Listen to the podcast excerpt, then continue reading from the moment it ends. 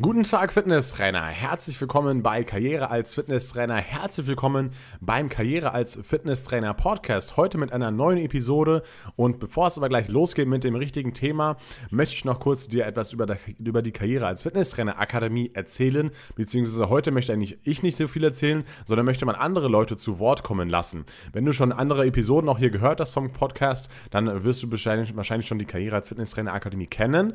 Ähm, und ich habe dir natürlich schon viel erzählt davon davon, welche Vorteile es gibt und warum ich der Meinung bin, dass du die Ausbildung bei uns absolvieren solltest.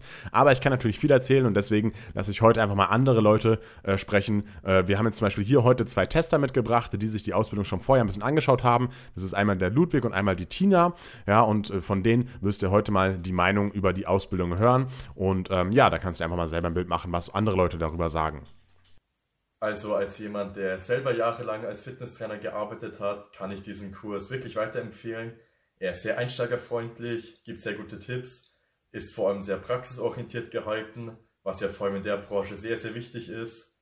Er gibt vor allem einen sehr guten Überblick darüber, was für Anforderungen es zu erfüllen gilt als angehender Fitnesstrainer, weshalb ich diesen Kurs als idealen Einstieg bezeichnen würde für die Leute, die gerne als Fitnesstrainer arbeiten wollen.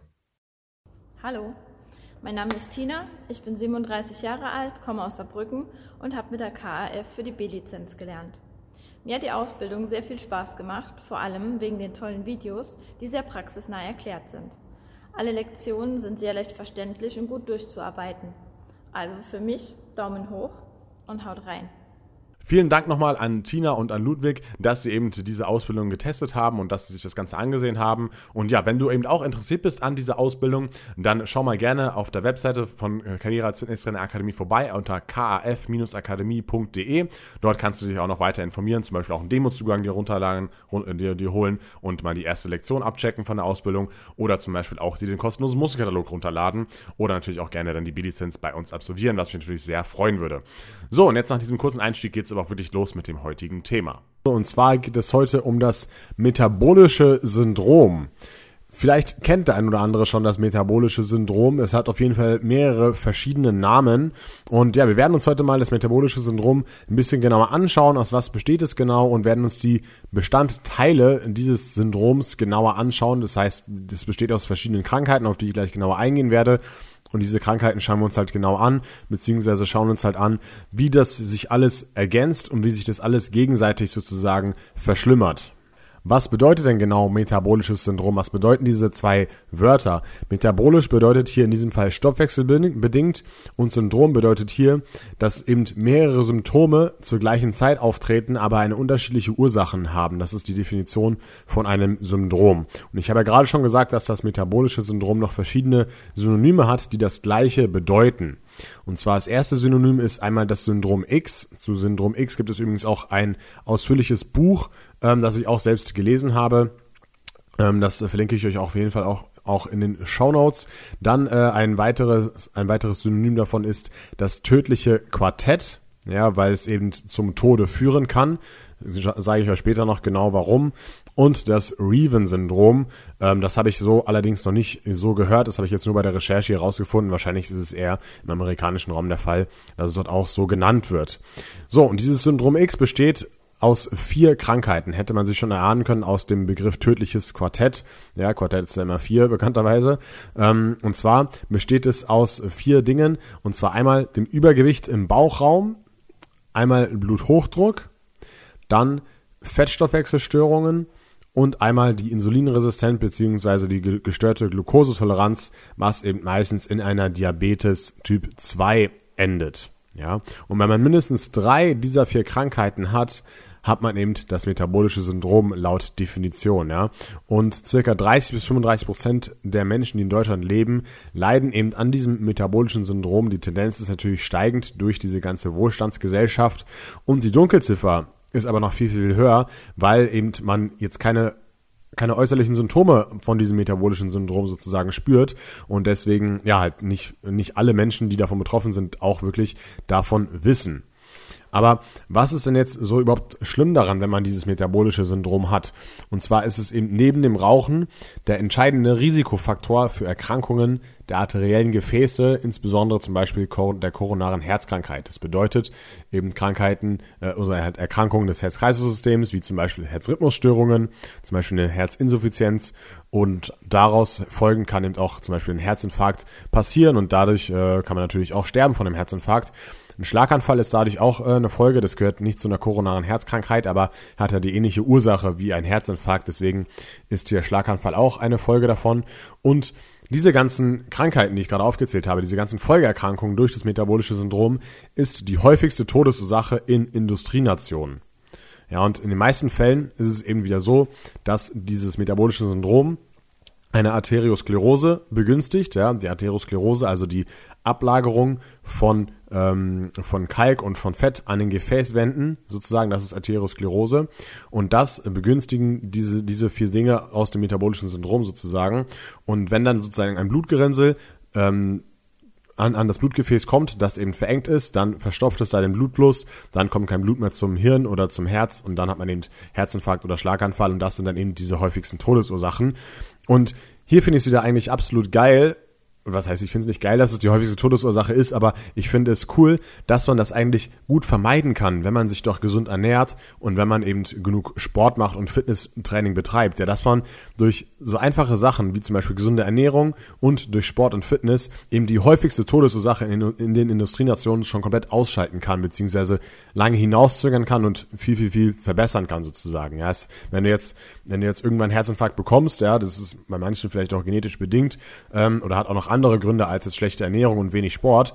Aber man kann es eben durch gute Ernährung und durch viel Sport eben ausgleichen bzw. rauszögern. Und das finde ich halt, wie gesagt, cool, dass man eben, dass, dass es hier wieder ein, so ein großer Vorteil ist von Fitness und Kraftsport, dass man das Ganze eben hinauszögern kann. Also, schauen wir uns jetzt die Ursachen von diesem metabolischen Syndrom an, bevor wir uns die Krankheiten genauer anschauen. Die Ursachen sind, wie ich gerade schon auch äh, teilweise erwähnt habe, einmal zu viel Essen und zu wenig Bewegung.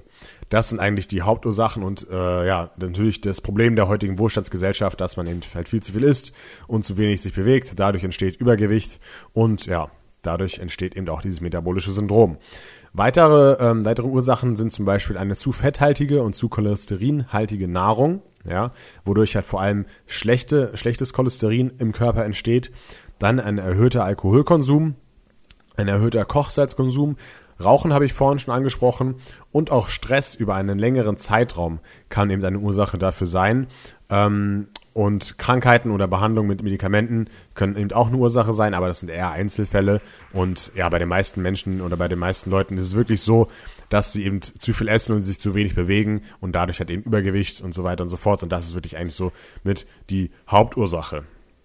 Gehen wir noch kurz auf die Symptome von Syndrom X bzw. von dem metabolischen Syndrom ein. Da habe ich ja gerade schon gesagt, das bleibt eben lange unentdeckt, weil man eben ja keine Schmerzen oder keine Beschwerden so an sich hat. Ähm, aber meistens diagnostiziert es eben der Arzt bei einer Vorsorgeuntersuchung oder, was natürlich viel schlimmer ist, diagnostiziert es der Arzt bei einem, Her bei einem Herzinfarkt oder Schlaganfall, wenn er sozusagen schon geschehen ist. Und dann ist es natürlich eigentlich schon nicht ganz zu spät, aber den Herzinfarkt oder Schlaganfall, das hätte man schon früher verhindern können oder weiter hinauszögern können, wenn man davon schon früher gewusst hat, gewusst hat. Deswegen ist so eine Vorsorgeuntersuchung auf jeden Fall ja keine schlechte Sache. Vor allem, wenn man jetzt ein bisschen übergewichtig ist, sollte man das auf jeden Fall in Erwägung ziehen. So, wir haben ja uns vorhin äh, die, die vier äh, Krankheiten angeschaut, die das metabolische Syndrom beinhalten. Und jetzt ähm, möchte ich da auf jede einzelne kurz eingehen und möchte das kurz erklären, ähm, was es genau ist und vor allem auch, wie sich das ineinander oder miteinander beeinflusst und wie sich das alles miteinander begünstigt. Wir fangen jetzt an mit der Insulinresistenz. Ja, was ist Insulinresistenz? Insulin sollte eigentlich jeder Fitnesstrainer natürlich kennen. Ja, Insulin ist dafür verantwortlich, dass eben Blutzucker, also Zuckermoleküle in Fett oder Muskelzellen eingeschleust werden können. Ja, der normale Ablauf ist, wenn wir etwas essen, ja, was man, oder wenn wir etwas Kohlenhydratlastiges essen, dann steigt der Blutzuckerspiegel an. Ja, im Darm wird natürlich erstmal das, das, der ganze Zucker gespalten und so weiter und so fort, dass eben nur noch Glucose vorhanden ist in der Blutbahn. Ja, und dadurch steigt eben der Blutzucker dann an. Ja, und dadurch merkt der, merkt der Körper, okay, ich habe einen hohen Blutzucker und die Bauchspeicheldrüse produziert dann Insulin. Ja, und dieses Insulin, das schleust den Zucker sozusagen in die Muskeln und Fettzellen und dadurch sinkt der Blutzuckerspiegel wieder und alles ist wieder Toto Paletti. Ja, aber wenn das ein gestörter Ablauf ist, ja, das zeige ich dir jetzt kurz, wie das dann aussieht. Und zwar die meisten oder, oder viele Leute, die halt Übergewicht haben, die essen natürlich immer viel und essen halt auch viele Kohlenhydrate und auch viel Zucker. Das bedeutet, der Blutzuckerspiegel, der ist eben dauerhaft erhöht. Das bedeutet auch, die Bauchspeicheldrüse muss andauernd Insulin produzieren, um Blutzucker zu senken und in die Zellen zu transportieren. Ja? Und diese Zellen, die Muskel- und Fettzellen, die gewöhnen sich irgendwann ans Insulin. Das heißt, sie werden halt insulinresistenter. Und das bedeutet wiederum, dass die Bauchspeicheldrüse noch mehr Insulin produzieren muss, damit diese insulinresistenten Zellen, ja, die am Anfang eigentlich noch gesund waren, aber jetzt eben insulinresistent sind, damit diese Zellen, damit diese Zellen eben weiterhin das Insul äh, das, das, das, die Glukosemoleküle aufnehmen können. Das bedeutet, der Körper muss immer und immer mehr Insulin produzieren, um die gleiche Menge an Blutzucker in die Zellen zu transportieren. Und wenn es immer so weitergeht und die Bauchspeicheldrüse immer und immer mehr Insulin für die gleiche Menge an Zucker produzieren muss, ist die Bauchspeicheldrüse irgendwann so erschöpft, dass sie halt irgendwann nur noch sehr, sehr wenig oder gar kein Insulin mehr produzieren kann. Und dann hat man sozusagen Diabetes mellitus Typ 2. Ja, und das ist sozusagen diese Endstufe. Ja, aber mit metabolischem Syndrom meint man eben noch nicht, dass man Diabetes hat, sondern dass man eben insulinresistent bereits ist. Und äh, Diabetes ist dann sozusagen eine Folgeerkrankung aus dem metabolischen Syndrom beziehungsweise aus der Insulinresistenz. Und wenn man sich mit dem Thema beschäftigt, Syndrom X, metabolisches Syndrom, Insulinresistenz, dann hört man auch manchmal den Begriff Glukoseintoleranz. Und bei einer Glukoseintoleranz, das hat, ist ungefähr eigentlich das Gleiche, ja, aber von einer anderen Sichtweise aus. Und zwar Glukoseintoleranz bedeutet, dass die Blutzuckerwerte nach Einnahme von Zucker eben nicht schnell genug absinken. Dann spricht man eben von einer Glukoseintoleranz. Das heißt, und das bedeutet natürlich, dass die Zellen insulinresistenter sind. Das bedeutet, die, die, der Blutzucker sinkt halt langsamer, weil die Bauchspeicheldrüse erstmal mehr und mehr Insulin produzieren muss, um eben diese Menge an Zucker in die insulinresistenten Zellen zu bekommen. Ja, also wie gesagt, andere Betrachtungsweise, aber im Prinzip ähm, ja dasselbe.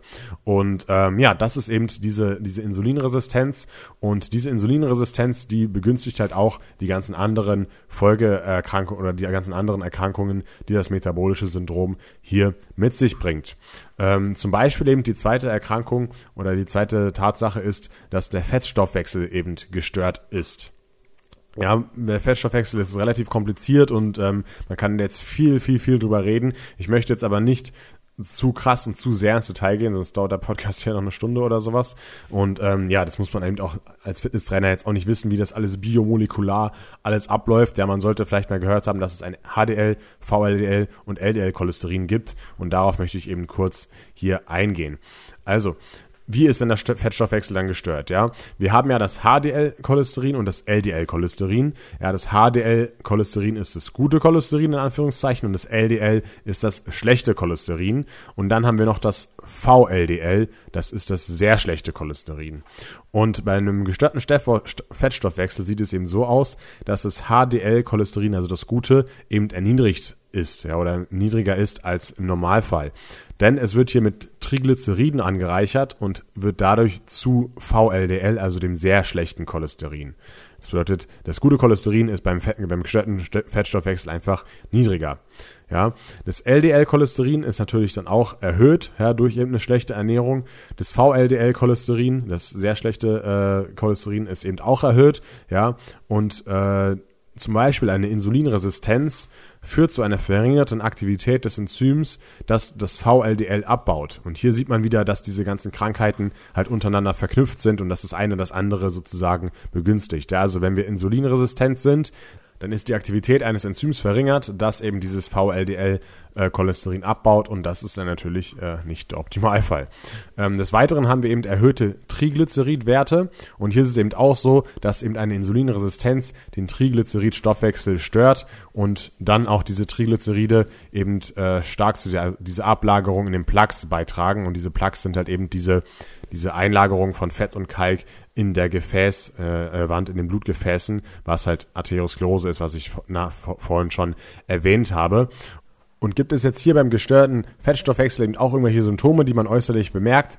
Natürlich nein. Woran soll man das auch groß merken? Ja, es löst eben erstmal keine äußerlichen Beschwerden aus. Aber wenn eben das, wenn sich im Blut eben aber über einen längeren Zeitraum erhöhte Fettmengen befinden, kann sich, wie gesagt, diese Ablagerung an den Blutgefäßen bilden. Ja, haben wir jetzt wieder den Fall Arteriosklerose und eben vor allem das LDL-Cholesterin, das lagert sich halt in diesen arteriosklerotischen Plaques ab und verengt sozusagen wieder diese Gefäße, was dann wieder eine koronare Herzkrankheit wie zum Beispiel Herzinsuffizienz oder auch zum Beispiel einen Herzinfarkt auslösen kann. Und ähm, dadurch, dass diese Gefäße durch den erhöhten Fettstoffwechsel verengt sind, das begünstigt natürlich auch wieder den Bluthochdruck. Denn um die gleiche Menge Blut zu transportieren, durch, durch, einen, durch einen geringeren oder durch ein kleineres Rohr sozusagen, durch ein kleineres Gefäß, braucht man natürlich mehr Druck. Ne, und dadurch steigt sozusagen auch wieder der Blutdruck an. Ja, also wenn ich jetzt ein Liter Wasser durch den äh, durch den durch die Öffnung einer Plastikflasche sozusagen äh, pressen will, brauche ich natürlich mehr Druck, um äh, das gleich schnell zu machen, als wenn ich jetzt einen riesen Feuerwehrschlauch habe, der richtig dick ist. Ja, da machst du einmal flutsch und dann ist das ganze Wasser sozusagen der ganze Liter schon durch. Ja, ich, ich hoffe, ihr versteht an diesem äh, Beispiel, was ich meine, dass halt durch eine engere Gefäßwand natürlich der Blutdruck auch wieder erhöht wird. Ähm, so, das war's zum äh, Fettstoffwechsel oder zum gestörten Fettstoffwechsel. Jetzt haben wir schon zwei der vier des tödlichen Quartetts. Jetzt schauen wir uns nochmal das Übergewicht genauer an. Das Übergewicht an sich ist ja jetzt keine Krankheit, ja. Aber was meint man mit dem Übergewicht hier? Man meint eben vor allem das viszerale Fett im Bauchraum, ja, im Stamm äh, oder in, in Fachkreisen sagt man dazu eben auch das Stammbeton, die stammbetonte Fettleibigkeit und es ist halt eher dieser Apfeltyp. Das bedeutet eben, dass halt eher der Bauch dicker ist und äh, die Hüften und die Beine eher nicht so dick, ja, und also quasi Menschen, die am Bauch eben zunehmen. Ähm, Genau, das ist damit gemeint. Und was ist überhaupt viszerales Fett? Das ist in dieses Fett im Bauchraum um die Organe herum. Daneben gibt es noch das subkutane Fett. Das subkutane Fett ist ganz normal. Das ist eben das unter der Haut, was uns eben auch wärmen soll und was eben auch ja, Energie speichert ähm, und was aber weniger gefährlich ist. Aber warum ist das viszerale Fett denn jetzt so gefährlich? Das möchte ich euch kurz erklären. Ähm, man hat in der Wissenschaft noch nicht ganz genau herausgefunden, welche Aufgaben es genau erfüllt. Natürlich einmal die Energiespeicherung ist natürlich eine Aufgabe, dass quasi Fett als Energie gespeichert wird und dann in Hungersituationen ähm, abgerufen werden kann oder freigesetzt werden kann, damit der Körper wieder Energie hat. Das ist ganz klar, ja, aber das ist ja bei dem anderen Fett auch so. Ähm, aber äh, das Viszeralfett ist, äh, da, da ist das hauptsächliche Problem, dass je mehr Viszeralfett eben vorhanden ist, desto mehr bestimmte Botenstoffe werden gebildet. Und das sind eben bis zu 200 Botenstoffe, die von diesem Viszeralfett gebildet werden. Und eben dieses Übermaß dieser Substanzen, dieser Botenstoffe, kann sich eben negativ auswirken und begünstigt halt wieder, jetzt haben wir es, den Bluthochdruck und einmal auch Diabetes. Ja, also wie gesagt, das viszerale Fett begünstigt dann wieder, die anderen, äh, die anderen Krankheiten dieses metabolischen Syndroms. Und das wollen wir natürlich nicht und deswegen sollten wir aufpassen, dass man kein viszerales Fett ansetzt. Ab wann gilt denn äh, viszerales Fett als gefährlich? Ähm, es ist so, dass man das über den Bauchumfang gut messen kann. Man äh, kann das, das viszerale Fett eben von dem Bauchumfang ableiten, denn wenn man jetzt davon ausgeht, dass man jetzt einen erhöhten Bauchumfang hat, geht man halt auch davon aus, dass das viszerale Fett dadurch äh, entsprechend höher ist. Äh, die genau, genau bestimmen kann man das viszerale Fett allerdings dann nur im MRT. Aber man kann, wie gesagt, über den Bauchumfang davon ableiten. Bei Frauen ist es aber 80 Zentimetern schon etwas kritisch und bei Männern ab 94 Zentimetern.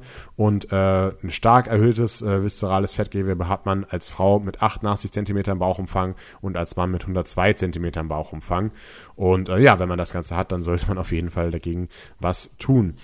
Ähm, ich habe ja vorhin schon besprochen oder angesprochen, dass er dieser Apfeltyp von Mensch ähm, davon betroffen ist, von diesem vielen viszeralen Fett. Und das ist eben häufiger, häufiger bei Männern der Fall, weil es hat auch was mit den Hormonen zu tun, wo man eben Fett ansetzt. Und wenn man mehr Testosteron hat, ja, also jeder Mann hat mehr Testosteron als eine Frau, dann äh, wird eben auch mehr Fett im Bauchraum produziert. Und wenn man mehr Östrogen hat, dann wird eben mehr Fett an den Beinen produziert oder, oder ab, ab, nicht produziert, sondern äh, eingelagert, ja. Und da eben aber Frauen nach den Wechseljahren auch weniger Östrogen im Körper haben, lagert sich dann hier auch bei Frauen nach den Wechseljahren mehr Fett im Bauchraum an, aber halt eben erst viel später als beim Mann. Genau, das so viel zum viszeralen Fett, also begünstigt, wie gesagt, Bluthochdruck und Diabetes, also auch halt Insulinresistenz. Und dann schauen wir uns noch das letzte äh, des tödlichen Quartetts an, und zwar sind das, ist es natürlich der Bluthochdruck. Ja. Ähm, Jeder kennt natürlich Bluthochdruck, jeder weiß ungefähr, was es ist. Ich erkläre es nochmal ganz kurz. Ja, und zwar ist der Blutdruck der Druck, mit dem das Herz das Blut in den Körperkreislauf pumpt. Und zwar ist aber auch dieser Bluthochdruck wirklich nur gemeint in den Arterien des Körperkreislaufs. Ja, in den Venen herrscht äh, ein Niedrigdrucksystem, ja, wo das äh, Blut durch Venenklappen und ähm, die Muskelpumpe zurück zum Herzen transportiert wird und in dem Lungenkreislauf sieht das Ganze ähnlich aus. Ja, das heißt, da haben wir auch keinen hohen Blutdruck. Das bedeutet, der Blutdruck ist immer nur der Druck, der in den Arterien des Körperkreislaufs herrscht. Ja, und ähm, bleibt dieser hohe Blutdruck eben über einen längeren Zeitraum auch bestehen, kann es eben einfach zu Organschäden kommen. Ja, Herz, Gehirn und Nieren und Gefäße sind eben hier die Organe, die am häufigsten geschädigt sind. Und äh, was hat das wieder mit den anderen Krankheiten des metabolischen Syndroms zu tun?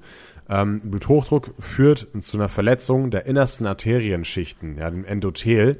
Und da, das ist dann genau die Angriffsfläche, das sind genau dann Angriffspunkte für eben diese arteriosklerotischen Prozesse, also dass sich diese, diese, äh, diese erhöhten Fette, also diese, diese Fette, diese Triglyceride und das LDL-Cholesterin hier eben an die Gefäßwand ablagern, die eben der Bluthochdruck sozusagen beschädigt hat. Und hier sieht man auch wieder, dass das Ganze unter, äh, untereinander verknüpft ist. Und viel genauer möchte ich jetzt auch hier auf den Bluthochdruck nicht eingehen. Wenn du wissen willst, ähm, wie das Ganze klassifiziert ist und so weiter und wie man, was man noch dagegen tun kann, äh, darauf gehe ich jetzt zwar auch gleich auch nochmal genauer ein, aber ähm, ich habe auch ein extra Video auf dem YouTube-Kanal gemacht über Bluthochdruck, da gehe ich auf dieses spezielle Thema ganz genau ein. Grundsätzlich gilt Bluthochdruck, wenn man oder im metabolischen Syndrom äh, gilt es, äh, gilt der Bluthochdruck, wenn man eben 130 zu 100 äh, zu 85 Millimeter auf der Quecksilbersäule hat, dann äh, gilt man hier schon als Bluthochdruck äh, gefährdet. Wo man bei man sagen muss, 130 zu 85 ist es noch nicht so es ist zwar schon erhöht, ja, aber es ist jetzt noch kein sehr hoher Blutdruck. Da gibt es durchaus andere Kaliber, ähm, die jenseits der 140, 150 liegen. Ja, ähm, Genau, das sind quasi diese vier Bestandteile des metabolischen Syndroms. Und ja, was kann man dagegen tun? Natürlich ganz klar sich gesund ernähren und viel Sport treiben. Man sollte halt einfach anfangen, auf seinen Körper mal ein bisschen zu achten, auf seinen Körper ein bisschen zu hören. Man sollte Sport treiben, man sollte ins Fitnessstudio gehen, ähm, man sollte erstmal Kraftausdauertraining vielleicht anfangen ähm, und äh, schauen, dass der Blut, Blut, Blutdruck vielleicht nicht zu hoch steigt, ja, und erstmal langsam anfangen und dann immer sich steigern, steigern, steigern, sodass man halt einfach fit wird und ähm, ja, halt leistungsfähig wird und dadurch gehen eben diese ganzen Krankheiten auch wieder ja, teilweise zurück. Man kann sie nicht komplett aufhalten vielleicht, aber es wird auf jeden Fall sehr, sehr, sehr, sehr viel besser. Vor allem viszerales Fett kann man ja ganz gut abbauen durch eben Sport und durch Ernährung. Und ja, ich möchte nicht hier komplett jetzt noch, noch beschreiben, wie Sport und Ernährung funktioniert. Das weiß ja eigentlich jeder von euch. Ähm, aber man muss halt hier vor allem unseren Kunden immer klar machen, dass sie halt jetzt langsam mal anfangen müssen, was für ihre Gesundheit zu tun und dass sie halt nicht denken müssen, dass es irgendeine Pille gibt, die sie jetzt wieder davor retten kann. Irgendwie, ja, ich nehme ein bisschen Blutdrucksenker und, und ich nehme ein bisschen das Medikament und nehme ein bisschen das Medikament, dann wird mein Fettstoffwechsel auch wieder besser. Das funktioniert halt nicht so. Man kann halt nicht das ganze Leben lang auf der Couch sitzen, sich nur schlecht ernähren und dann erwarten, dass man, äh, ja, dass man dann gesund ist und äh, bis ins hohe Alter fit ist. Das funktioniert so nicht. Das musst du den Kunden klar machen. Ähm, und das ist deine Aufgabe sozusagen als Fitnesstrainer. Und jetzt weißt du auf jeden Fall, was das metabolische Syndrom ist, welche Synonyme es gibt und welche Krankheiten sozusagen da mit dazugehören. Sollte man als Fitnesstrainer auf jeden Fall auch kennen. Ja, ich hoffe, dieser Podcast hat dir gefallen. Du kannst dir auch noch gerne die anderen Podcasts anhören, die ich hier schon für dich hochgeladen habe. Da sind zum Beispiel andere Themen dabei, wie, die zum Beispiel auch zum dem medizinischen Fitnesstraining zuzuordnen sind, wie zum Beispiel Arthrose oder auch Osteoporose habe ich schon behandelt. Dann habe ich noch ganz äh, coole Erfolgsinterviews äh, hier geführt auf dem, auf dem Podcast-Channel ähm, mit Studioinhabern, mit Personal Trainern und auch mit anderen Leuten aus der Fitnessbranche, die da erfolgreich sind. Oder zum Beispiel habe ich auch äh, viele Podcasts über das Thema B-Lizenz, das heißt einfach B-Lizenz-Wissen hier vermittelt, damit du von unterwegs einfach ganz easy und locker lernen kannst. Ja, genau. Das war's für diese Podcast-Episode. Ich wünsche euch einen erfolgreichen Start in die kommende Woche. Äh, haut auf jeden Fall gut rein und wenn du auch noch nicht äh, in unserer Facebook-Community-Gruppe bist, ja, Karriere als Fitnesstrainer Community, dann äh, gib das doch einfach mal kurz bei Facebook an. Ich verlinke es auch nochmal in den Show Notes und dann äh, würde ich mich auch freuen, wenn ich dich da äh, begrüßen darf und du dort dich mit anderen Fitnesstrainern austauschen kannst. Also, wir sehen uns nächste Woche, beziehungsweise sehen uns morgen im Video auf YouTube um 17 Uhr und nächste Woche um 7 Uhr hören wir uns wieder hier im Podcast bei Karriere als Fitnesstrainer und ciao.